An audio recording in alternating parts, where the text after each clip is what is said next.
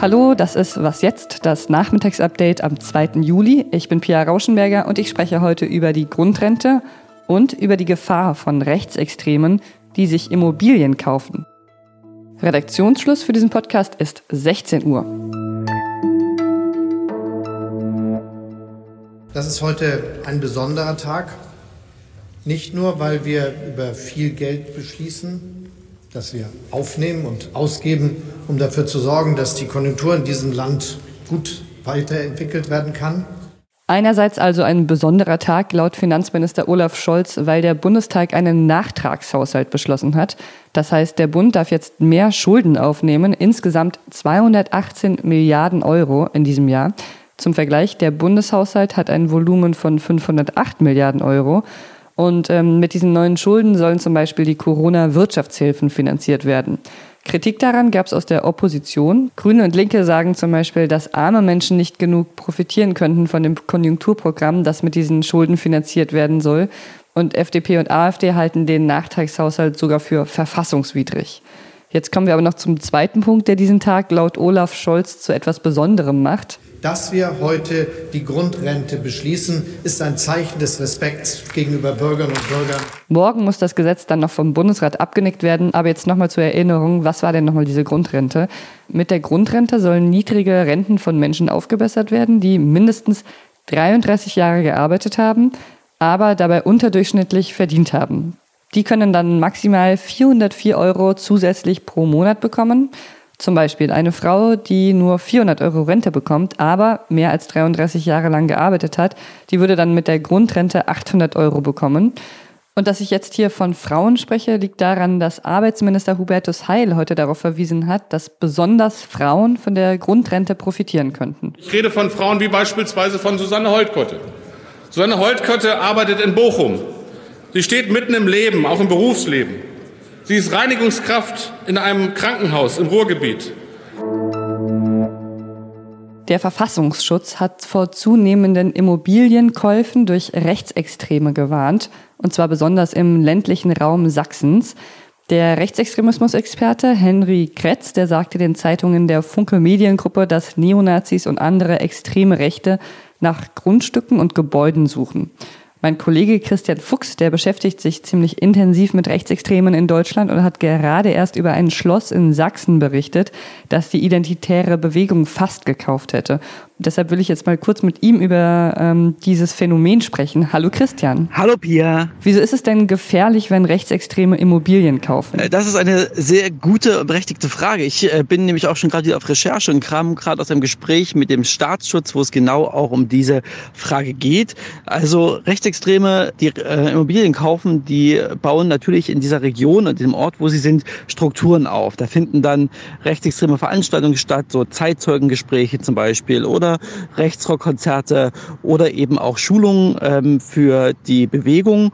Oft ähm, findet in diesem Umfeld ähm, auch Straftaten statt, wie das zum Beispiel bei dem Haus der identitären Bewegung jetzt in Halle war, was neulich geschlossen wurde.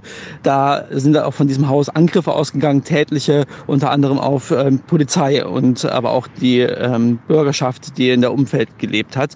Darum sind das immer Orte, in denen quasi Gewalt oder auch Extremismus passiert und das möchte natürlich niemand in seiner Umgebung haben. Und in dem Fall von dem Schloss in Sachsen, wie wurde das verhindert? Der Fall des Schlosses in Sachsen ist ein ganz besonderer, weil ich würde ihn fast das Wunder von Rheinsberg bezeichnen. Da haben die Bürger des Ortes und die Bürgerinnen sowohl ähm, die Behörden und aber auch die ähm, Polizei alle an einem Strick gezogen und relativ schnell wurde erkannt, wer da über einen Strohmann dieses Schloss nutzen wollte.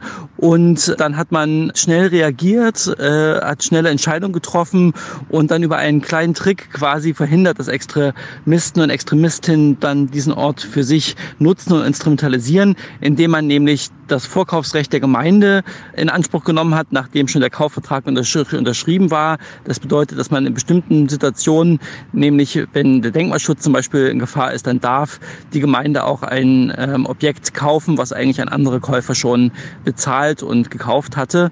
Das ist ein sehr besonderer Akt von Zivilcourage, der da aus allen Ebenen passiert ist. Und das hat man sehr selten, weil es auch eben selten so frühzeitig ähm, auffällt, wie in dem Fall, wo ein engagierter Bürger erkannt hat, wer da die eigentlichen Interessenten für dieses Objekt waren. Danke, Christian. Bitte, kein Problem.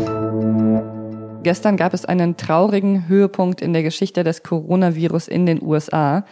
Erstmals wurden mehr als 50.000 Neuinfektionen an einem Tag verzeichnet. Das geht aus Daten der John Hopkins Universität hervor, die heute veröffentlicht wurden. Besonders Arizona, Texas, Florida und Kalifornien sind von dem Anstieg betroffen. Wie US-Präsident Donald Trump den Coronavirus einschätzt, ähm, das hat er einem Fernsehsender mit dem Sender Fox Business gesagt und das will ich Ihnen nicht vorenthalten. I think that at some point uh, that's going to sort of just disappear, I hope. You still believe so? Disappear? Well, I do, I do. Yeah, sure, at some point. And I think we're going to have a vaccine very soon too. Also kurz gesagt, das Virus wird schon wieder verschwinden. Und Trump sagt übrigens auch, wenn es um die Bekämpfung geht, er würde schon eine Maske tragen, aber da ja jeder um ihn herum getestet wurde, sei das eigentlich gar nicht nötig. Ah ja, gut zu wissen. Was noch? Die Gesundheitswissenschaftlerin Claire Wenham von der London School of Economics, die hat schon öfter Interviews gegeben, war jetzt also nichts Neues für sie.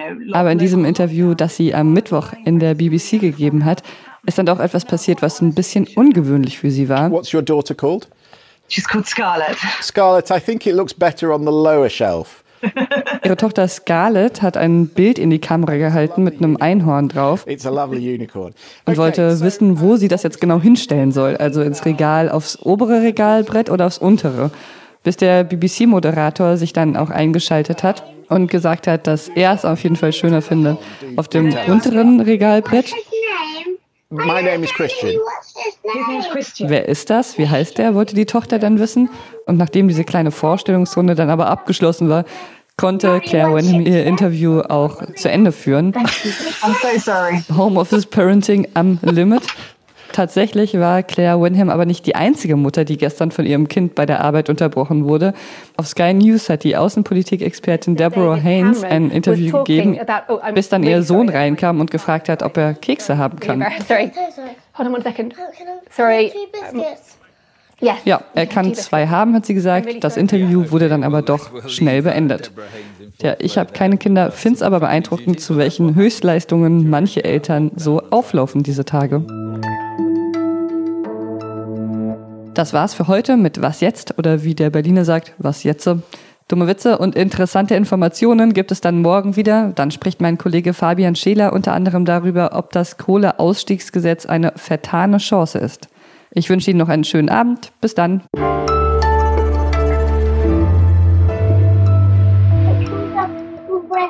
Mummy wants it to go. Oh, right. Where does Mummy Where want do it you to want go? it to I think just on that shelf is great. Thank you.